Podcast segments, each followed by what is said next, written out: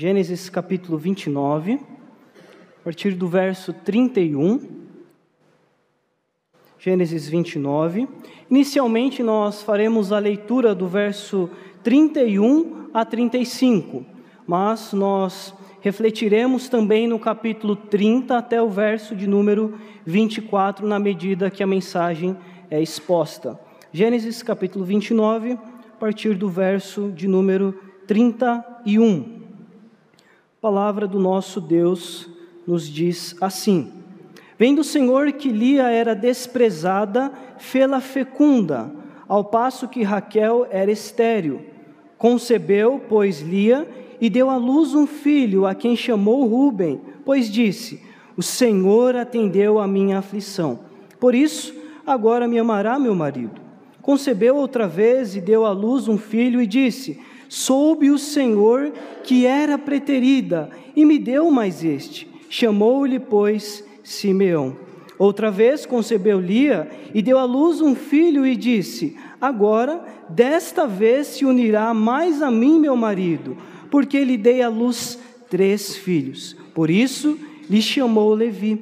De novo, concebeu e deu à luz um filho. Então disse: Esta vez louvarei o Senhor. E por isso lhe chamou Judá. E cessou de dar à luz. Oremos neste momento. Louvamos-te, ó Deus, pela tua palavra e pelo rico privilégio de nos reunirmos como teu povo. Neste momento, ó Pai, auxilia-nos quanto à compreensão da mensagem já preparada por Ti mesmo, que o Senhor tire de nós, ó Deus, toda distração, tire de nós, ó Deus, todo o cansaço, a fim de que estejamos com mente e coração dispostos a Te ouvir. Louvamos-te por tudo, em nome de Cristo Jesus, o nosso Senhor e o nosso Salvador. Amém. Imagine que você faz parte de um povo que precisou sair de sua terra natal a fim de encontrar melhores condições de vida. Diante desse cenário, qual seria a sua atitude? Se você passasse por inúmeras dificuldades culturais, escassez de recursos financeiros e a perda de entes queridos. Você continuaria a reconhecer a bondade do Senhor ou reclamaria do que aconteceu, do que estava acontecendo e do rumo que as coisas estavam tomando? Amados irmãos, isso realmente aconteceu em 1620 com um grupo de pessoas que moravam em uma região chamada Nova Inglaterra, nos Estados Unidos. O grande ponto foi a maneira com que tais pessoas lidaram com tantos problemas, com tantas dificuldades. Eles não reclamaram, antes tiveram a ideia de realizar uma festa com o objetivo de comemorar os alimentos que Deus havia providenciado diante de tempos tão difíceis. Assim, tais vidas reconheceram as bênçãos do Senhor, a despeito de tudo aquilo que haviam passado. Essa festividade foi tão impactante que dali para frente se, tomou, se, for, se tornou um marco nos Estados Unidos conhecido como o Dia de Ação de Graças. O texto que lemos fala exatamente sobre a necessidade de reconhecermos as bênçãos que recebemos do Senhor. No capítulo anterior, no capítulo 29 de Gênesis, é possível ver a providência de Deus na vida de Jacó, de conformidade com as promessas feitas anteriormente.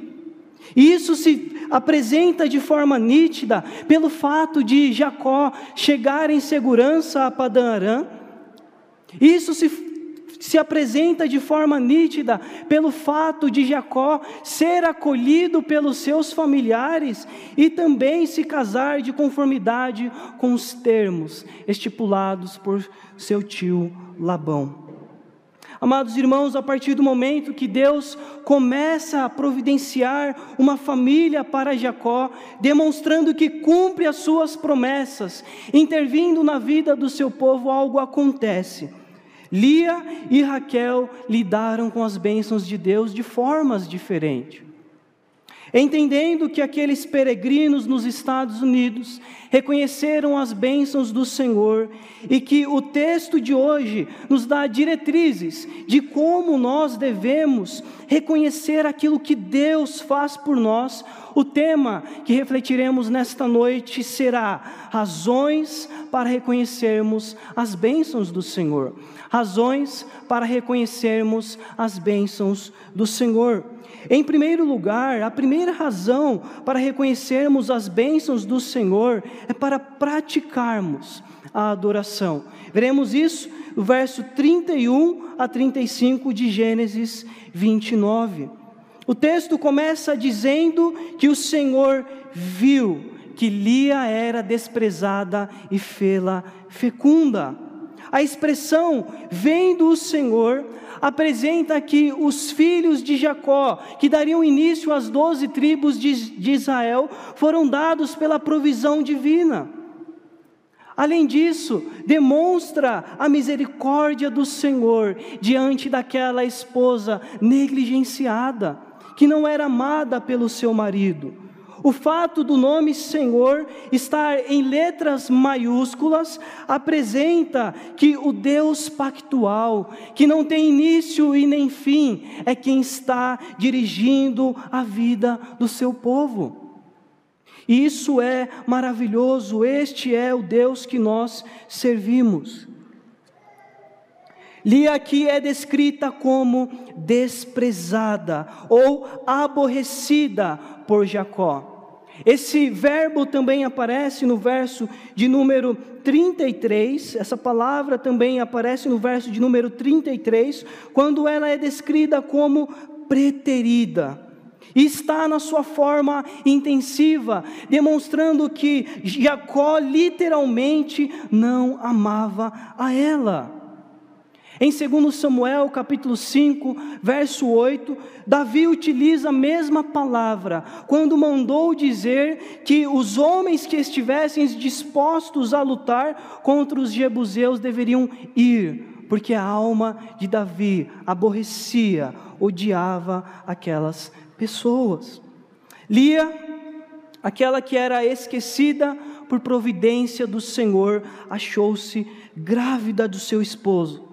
Enquanto Raquel, aquela que era amada, como nós podemos ver no capítulo 29, continuava estéril. O tratamento preferencial de Jacó levaria essas irmãs a viverem de forma hostil, a amada contra a não amada, a fértil contra aquela que não podia dar filhos. A partir do verso 32, veremos a maneira com que Lia descreve sua nova situação. Após ficar grávida e dar à luz ao seu primogênito, ela passa a chamá-lo de Ruben. Ruben significa eis um filho, ou veja um filho. Nós temos aqui uma analogia com o verso de número 31, quando Deus viu a situação dela e agiu em seu favor. Aquela que era é, desprezada experimentou a misericórdia divina, dando à luz a quatro filhos. A certeza de Lia é que após a vinda dos seus filhos, Jacó olharia para ela com amor. É por isso que ela diz: Agora me amará meu marido, no verso de número 32, ao se referir a Rubem. É por isso que ela diz: Desta vez se unirá meu marido após o nascimento do seu terceiro filho, Levi.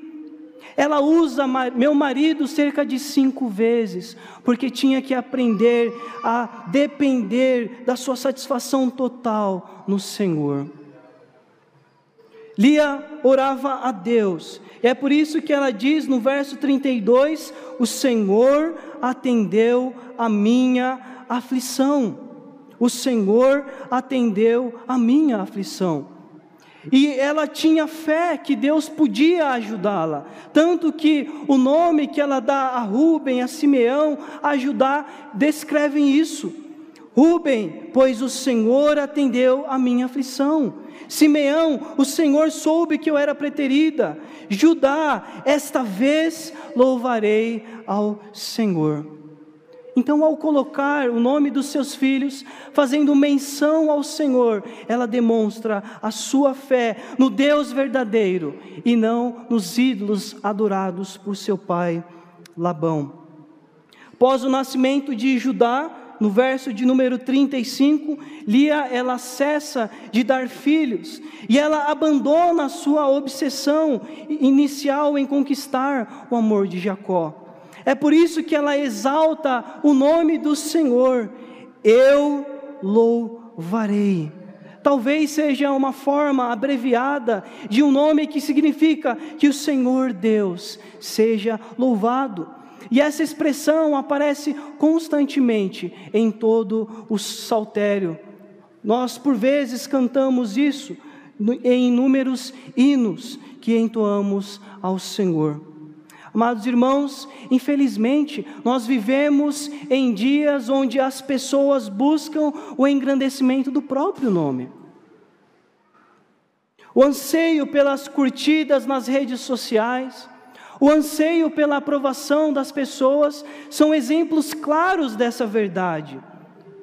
E isso total, está totalmente em oposição ao desejo do Senhor quanto à maneira que devemos adorá-lo. O Catecismo Maior de Westminster, em sua primeira pergunta, diz: Qual é o fim principal do homem? E a resposta é: o fim principal do homem é glorificar a Deus e gozá-lo para sempre. Glorificar a Deus diz respeito a crermos nele, confessarmos o seu nome diante das pessoas, louvá-lo, defender sua verdade e mostrarmos os frutos do Espírito no nosso viver, na prática da adoração. Diante do que vimos, o nosso primeiro ponto, há algumas verdades que precisam ser colocadas em prática no nosso viver. Primeiro, devemos adorar o Senhor de forma exclusiva. Devemos adorar a Deus por quem Ele é, por Suas palavras, por Suas grandes obras no nosso meio. Nem pessoas, nem projetos, nem instituições, muito menos as coisas devem ser adorados, mas somente o nosso Senhor. Além disso, devemos adorar ao nosso Deus com todo o nosso ser e não de forma mecânica. Podemos fazer isso através das nossas, das nossas orações e de cânticos em três esferas. Na esfera pública, no que diz respeito a estarmos no culto, cultuando ao Senhor. Na esfera doméstica, no que diz respeito ao culto doméstico. E também na vida particular, quando fazemos as nossas devocionais e assim podemos orar e louvar ao nosso Deus. Além disso, devemos adorar ao nosso Deus, refletindo nos seus poderosos feitos na nossa vida, a cura de um familiar, o ânimo em meio às lutas, o fortalecimento diante das provações, a provisão financeira em meio à crise. Devemos reconhecer os feitos do Senhor na nossa vida.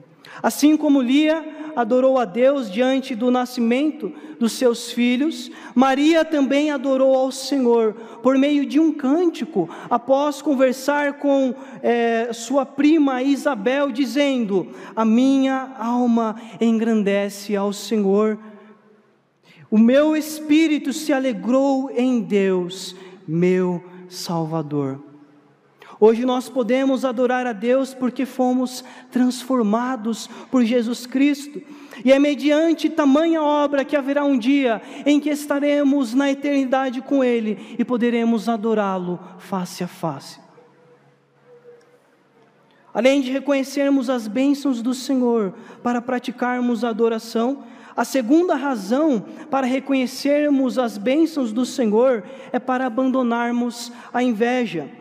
Acompanhem comigo a leitura de Gênesis 30, do verso 1 até o verso de número 8. A palavra do Senhor diz assim: Vendo Raquel que não dava filhos a Jacó, teve ciúmes de sua irmã e disse a Jacó: Dá-me filhos, senão morrerei. Então Jacó se irou contra Raquel e disse: Acaso estou eu em lugar de Deus, que ao teu ventre impediu frutificar? Respondeu ela: Eis aqui Bila, minha serva, coabita com ela, para que dê a luz, e eu traga filhos ao meu colo por meio dela. Assim lhe deu a Bila, sua serva, por mulher, e Jacó a possuiu. Bila concebeu e deu à luz um filho a Jacó. Então disse Raquel: Deus me julgou e também me ouviu a voz e me deu um filho. Portanto, lhe chamou Dan. Concebeu outra vez Bila, serva de Raquel, e deu à luz o segundo filho a Jacó. Disse Raquel: Com grandes lutas tenho competido com minha irmã e logrei prevalecer. E chamou-lhe, pois, Naphtali. Depois de observar que continuava sem dar filhos para Jacó, Raquel teve ciúmes de sua irmã Lia. Percebam que do, no decorrer de toda a Escritura, a poligamia sempre se apresenta de forma destrutiva, como no texto que nós lemos. Sempre traz consigo inúmeros prejuízos. A palavra ciúme aqui, no verso de número 1 do capítulo 30, pode ser traduzida como inveja. Ou seja, Raquel literalmente invejava a sua própria irmã. Assim como os filisteus se sentiam diante das posses de Isaac, bem como os irmãos de José se sentiam diante do seu pai, porque José era o filho preferido, assim Raquel estava diante da sua irmã Lia, tomada de inveja. De tal sorte que ela diz ao seu marido: Dá-me filhos, senão morrerei. Pode ser que ela tenha se lembrado das orações de Abraão e Isaac, cujas intercessões foram respondidas de forma favorável, e Deus fez com que aquelas mulheres tivessem filhos. Mas percebam que aqui Raquel, ela passa a colocar em seu coração a criatura ao invés do Criador demonstrando assim a sua idolatria em ter filhos. E esse é um pecado terrível diante do Senhor. A sua satisfação não estava em Deus, mas em ter filhos. Jacó conhecia a sua própria incapacidade em alterar aquela situação. E é por isso que ele diz: Estou eu em lugar de Deus. Estou eu em lugar de Deus. Essa pergunta retórica e firme demonstra a repreensão dele para com aquela mulher, para com Raquel. O Salmo 113, verso 9, apresenta a majestade e os poderosos feitos do Senhor e corrobora com a ideia de Jacó aqui, pois diz: O Senhor faz que a mulher estéril viva em família e seja alegre mãe de filhos. Ou seja, Jacó está demonstrando a Raquel que ele não tinha nenhum poder diante daquela situação. Nos versos 3 e 4, nós veremos que Raquel, ela toma o assunto em suas mãos e tenta resolvê-lo conforme as suas capacidades. Tanto que ela tem a ideia de entregar a sua serva Bila a Jacó, a fim de que ele coabitasse com ela. Jacó, ele não diz nada e simplesmente coabita com aquela serva. Essa prática era muito comum no antigo Oriente Próximo. De sorte que aquela que dava luz a uma criança, no caso a serva, não tinha autoridade sobre o filho. E é por isso que Raquel, ela diz e eu traga filhos ao meu colo, no verso 3, ou aos meus joelhos. É como a imagem de uma mãe que segura os seus filhos por meio dos joelhos. Então nós vemos aqui que ela estava decidida a resolver aquela situação. Jacó então dá dois filhos a Raquel por meio de Bila. O primeiro deles é Dan, no verso de número 6, e depois Naphtali, no verso 8. E os nomes que ela dá a esses filhos não são uma demonstração de sua fé no Senhor, como no caso de Lia. Antes apresentam sua amargura, sua sede de vingança e a sua cegueira espiritual. O primeiro nome, de, primeiro filho, Dan, significa um juiz ou Deus me julgou porque ela se entendia como alguém que era des, desprezada, desamparada. Naftali, o segundo filho, por sua vez, significa luta. E é por isso que ela diz: com grandes lutas tenho competido com a minha irmã, no verso de número 8. Ou seja, ela estava ferozmente considerando que aquela era a luta de sua vida. Tomada de inveja, murmuração porque não tinha filhos, ela passou a lidar com aquela situação de forma totalmente pecaminosa. Certa vez o pregador Moody, ele contou uma fábula de uma águia que tinha inveja de outra que podia voar melhor do que ela. A águia que não sabia voar tão bem, ao ver ali um esportista de arco e flecha, ela disse: Olha, eu gostaria que você lançasse uma flecha naquela águia que voa melhor do que eu. Então aquele homem diz: Olha, eu preciso primeiro de uma pena. Assim, aquela águia invejosa entrega uma de suas penas. Aquele homem, ele lança a flecha e não consegue acertar a águia. E ele pede mais e mais. De sorte que aquela águia estava tão debilitada que chegou a morrer. Percebam que a inveja, ela traz diante dessa fábula realmente o poder de destruir-nos. Ao invés de crescermos, ao invés de estarmos mais próximos ao Senhor, nós passamos a fazer aquilo que está no nosso coração, e assim nós transgredimos tantos mandamentos, tantas ordenanças, do nosso Deus. O texto que lemos nos traz mais verdades práticas. Primeiro, não murmure ou crie disputas com aqueles que estão ao seu redor. Não faça isso. Alegre-se em ver que as pessoas do seu convívio conquistaram algo que tanto sonharam. Ainda que seja alguém que tenha falado mal de você, feito algo ruim com você, ore ao Senhor, para que Ele te dê as ferramentas necessárias, para que Ele te auxilie através das Escrituras a lidar com os desejos do coração. Gálatas 5,16 diz: Andai no espírito, e jamais satisfareis a concupiscência da carne. Ou seja, o desejo mau, a cobiça. Além disso, contente-se com aquilo que Deus te deu e caso você precise de algo, rogue ao Senhor, entendendo que Ele pode fazer de conformidade com a vontade dEle e não com a nossa. Amados irmãos, a falta de conhecimento das bênçãos do Senhor, por causa da inveja, por causa da reclamação, tem atormentado o mundo desde a queda de Adão. Nós vemos isso no caso de Caim e Abel onde um irmão se levantou contra o seu próprio irmão. E o povo da aliança não está isento dessas situações, por conta do nosso coração, que é enganoso, que é desesperadamente corrupto. E é por isso que nós carecemos da ação de Jesus Cristo na nossa vida.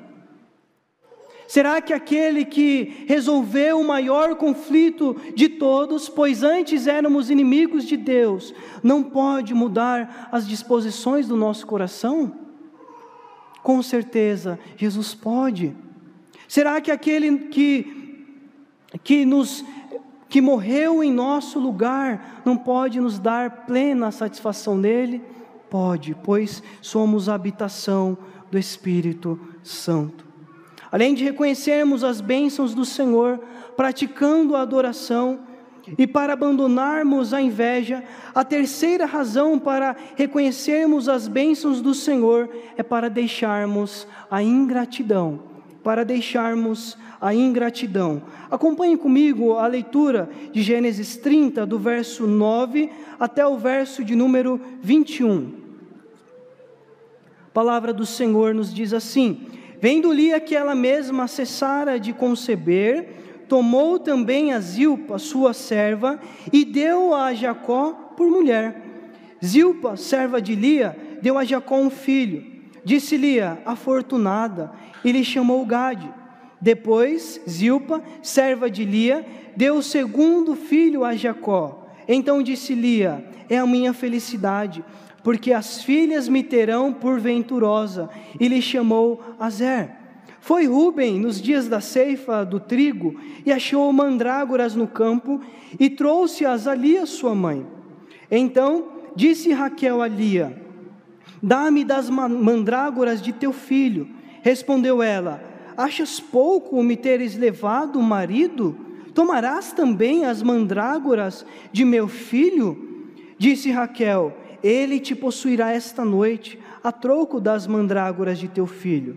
À tarde, vindo Jacó do campo, saiu-lhe ao encontro Lia e lhe disse: Esta noite me possuirás, pois eu te aluguei pelas mandrágoras de meu filho. E Jacó naquela noite coabitou com ela. Ouviu Deus a Lia ela concebeu e deu à luz o quinto filho. Então disse Lia: Deus me recompensou, porque dei a minha serva meu marido, e chamou-lhe Issacar. E Lia, tendo concebido outra vez, deu a Jacó o sexto filho, e disse: Deus me concedeu excelente dote. Desta vez permanecerá comigo meu marido, porque lhe dei seis filhos, e lhe chamou Zebulon. Depois disso, deu à luz uma filha e lhe chamou Diná. Percebam a luta entre as irmãs. Primeiro, Lia havia é, adquirido de Jacó quatro filhos. Raquel não quis ficar para trás, então ela entrega a sua serva e essa disputa ela só vai aumentando. Lia agora não quer ficar para trás, de sorte que ela tem a mesma ideia que Raquel. Assim ela entrega Zilpa para Jacó para que ele tivesse mais filhos e assim ela também ficasse bem durante aqueles dias. Lia demonstra uma marca de alguém que realmente se esqueceu dos feitos do Senhor. Ela realmente já tinha sido abençoada pelo Senhor, pelo fato de ter concebido filhos. Aqui ela demonstra então que o seu coração estava distante de Deus. Nos versos 10 e 11, ao relato que Lia dá ao filho que Zilpa deu a Jacó o nome de Gade, o primeiro filho, porque não há menção do Senhor como anteriormente. Gade significa fortuna ou sorte provavelmente uma referência a um ídolo adorado nas é, nações pagãs ao redor de Israel. Se antes ela estava fazendo referências ao Senhor, aqui ela demonstra que estava simplesmente lutando contra a sua irmã. O segundo filho ela chamou Azer, pois tinha como objetivo ser vista como bem-aventurada entre as pessoas do seu dia dos seus dias. O prestígio naquele ambiente dependia muito da quantidade de filhos que uma mulher possuía. Então é por isso que ela diz que seria bem-aventurada ou afortunada. Percebam, irmãos, que a ingratidão se mostra no fato de cada uma mulher desejar aquilo que é de outra. Lia, que é o amor de Jacó enquanto Raquel, ela quer os filhos que não pode ter. Dos versos 14 a 16, veremos que essa disputa continua quando Rubem, na época da colheita do trigo, traz mandrágoras no campo para sua mãe Lia. Raquel, vendo isso, ela pede aquelas mandrágoras para Rubem. As mandrágoras eram um tipo de raiz parecidos com batatas. Ela normalmente é, cresce em solo pedregoso. E elas não são comuns. E é por isso que Lia, é por isso que Raquel fica desesperada. Também havia um dito entre os povos pagãos que por meio das mandrágoras a pessoa teria filhos. E é por isso que Raquel ela está tão disposta a, a, disposta a receber aquilo que ela teve uma ideia. Ela diz: Olha, eu troco este fruto parecido com batatas e você poderá ser possuída por Jacó. É isso que ela diz para sua irmã. Primeiro, nós vemos que realmente um coração distante de Deus traz é, essa ingratidão. Percebam que as pessoas fazem tudo para ter aquilo que é da outra.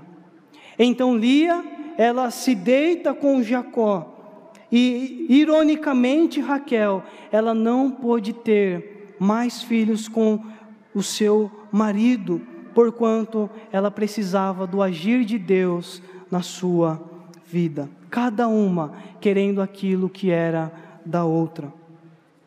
Certa feita, o imperador César, ele preparou um banquete para os seus nobres e queridos amigos. Naquele dia choveu muito, de sorte que as pessoas não podiam se reunir naquele local. Então César, furioso, ele ficou realmente é, muito triste ele mandou que os seus principais homens lançassem flechas ao céu. E aquelas flechas atingiram algumas pessoas que ali estavam reunidas. No texto de hoje, nós não estamos falando de um ídolo adorado é, por César. Nós estamos falando do verdadeiro Deus, daquele que olha a nossa ingratidão e vê que realmente, quando falhamos diante dele, nós nos prejudicamos.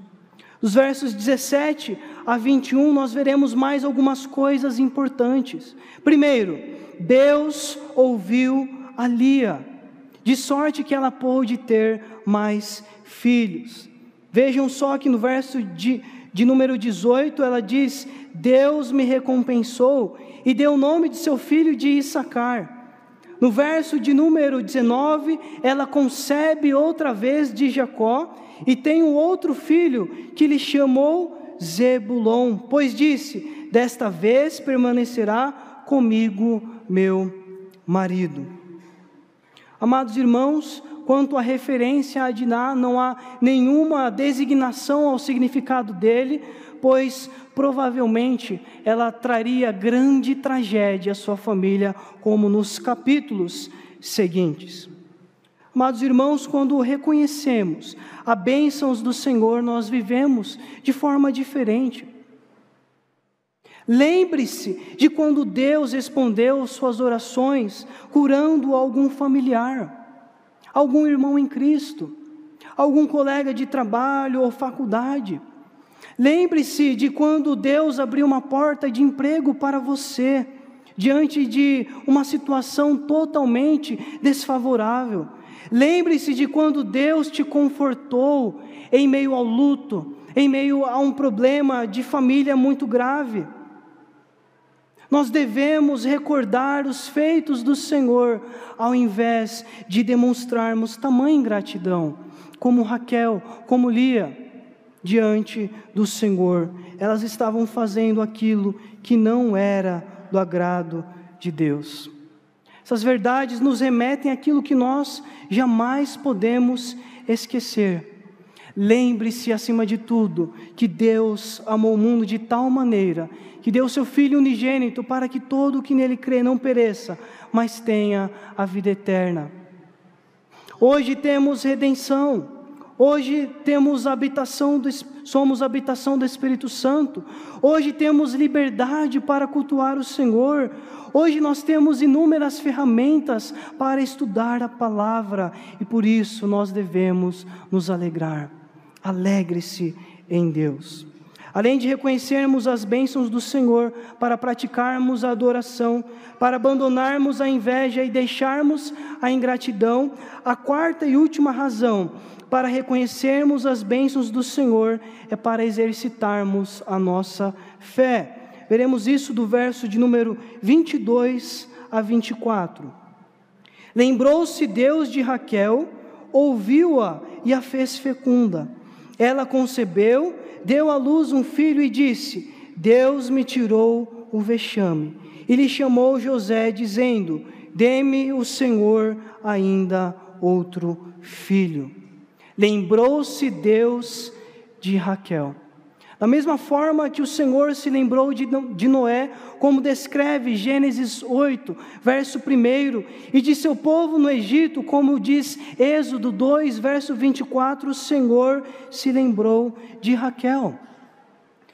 Esse verbo não deve nos levar a pensar que em algum momento Deus se esqueceu de sua serva. Antes, nos leva a presumir que ela, como uma filha da aliança, receberia uma resposta positiva quanto à sua situação de esterilidade depois de tanto tempo. Os verbos no verso 22, Deus lembrou-se, ouviu-a e a fez fecunda, apresentam a ação de Deus na vida de sua serva. Não foram as mandrágoras, não foram aquilo que Raquel fez antes estéreo, mas a ação de Deus na sua vida. É por isso que ela diz: Deus me tirou o vexame. O Senhor sabe aquilo que passa com seus filhos. O ponto é que ele age conforme o seu tempo e a sua vontade, como no caso de Ana em 1 Samuel. E devemos ter isso em mente, porque nós muitas vezes queremos aquilo que Deus não quer para nós e ainda no nosso tempo. Nós devemos orar ao Senhor Jesus e dizer: Senhor, devemos orar a Deus e dizer: Senhor, seja feita a tua vontade. E nunca achar que merecemos algo do nosso Deus, pois somos pecadores, pois somos falhos. Como já vimos, as mulheres naqueles dias tinham uma compreensão errada acerca da esterilidade. Se uma mulher não fosse fértil, as pessoas logo achavam que tal pessoa tinha sido abandonada por Deus. Além disso, o termo sugere miséria, que as mulheres elas eram tidas como ridículas publicamente, uma situação realmente desfavorável, uma situação difícil. A vida de Jó, por conta de suas perdas e doença tão terrível, se assemelha em certo sentido à vida pública de Lia. Quando ele diz lá em Jó 16, verso 10, que homens abriam a boca contra ele para esbofeteá-lo com desprezo, ele utiliza a mesma palavra que é, Raquel utiliza aqui, para vexame. Ou seja, era uma situação de vergonha, de desprezo, de sorte que é, Raquel torna isso de maneira clara. Ela dá o nome de seu filho de José, que significa o Senhor acrescentou. E isso é interessante porque existe aqui um certo jogo de palavras.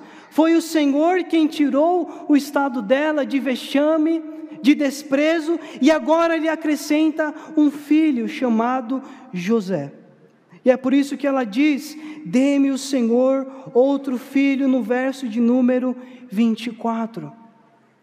Anteriormente, Raquel se apresentou de forma egoísta, de forma impaciente. Agora ela está exercitando sua fé ao reconhecer as bênçãos do Senhor na sua vida. Muitas vezes não exercitamos a nossa fé porque deixamos de reconhecer aquilo que Deus fez por nós e passamos logo a fazer novos pedidos. Quando somos alimentados, irmãos, pelas bênçãos do Senhor e as reconhecemos, logo exercitamos a nossa fé e devemos exercitá-la sabendo que Deus pode agir de forma maravilhosa para conosco.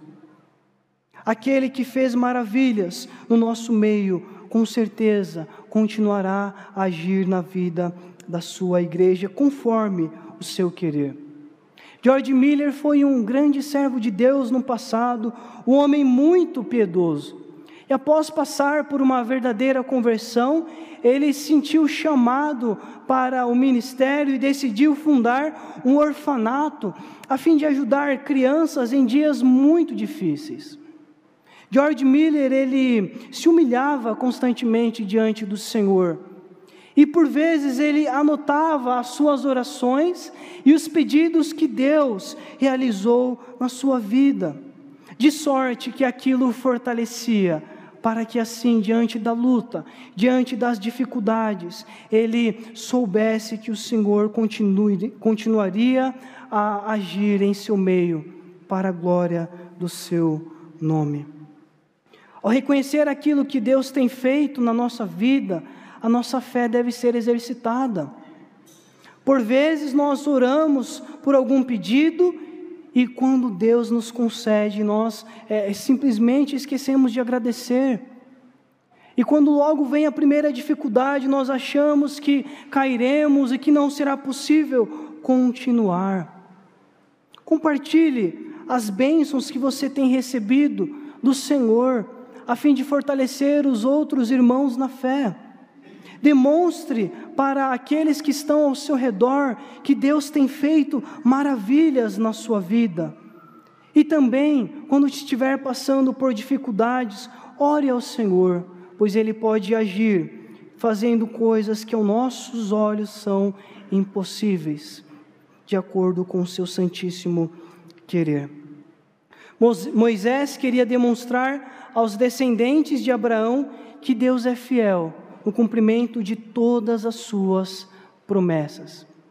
Embora o seu povo falhe, como na traição de Labão, na preferência de Jacó por Raquel, na luta entre essas duas irmãs, o Senhor estava dirigindo o nascimento daqueles que um dia tomariam posse da terra prometida, as doze tribos. Isso não quer dizer que tais pessoas ficariam impunes diante de seus pecados, pois as consequências viriam. Antes, Deus demonstra que, a despeito de todas as nossas falhas, Ele cumpre o seu plano redentor na humanidade, até o ápice, em Cristo Jesus, o nosso Salvador. Concluindo, vimos nesta noite que devemos reconhecer as bênçãos do Senhor para praticarmos a adoração, para abandonarmos a inveja, para deixarmos a ingratidão e também para exercitarmos a nossa fé. Que Deus assim nos abençoe e fortaleça. Amém.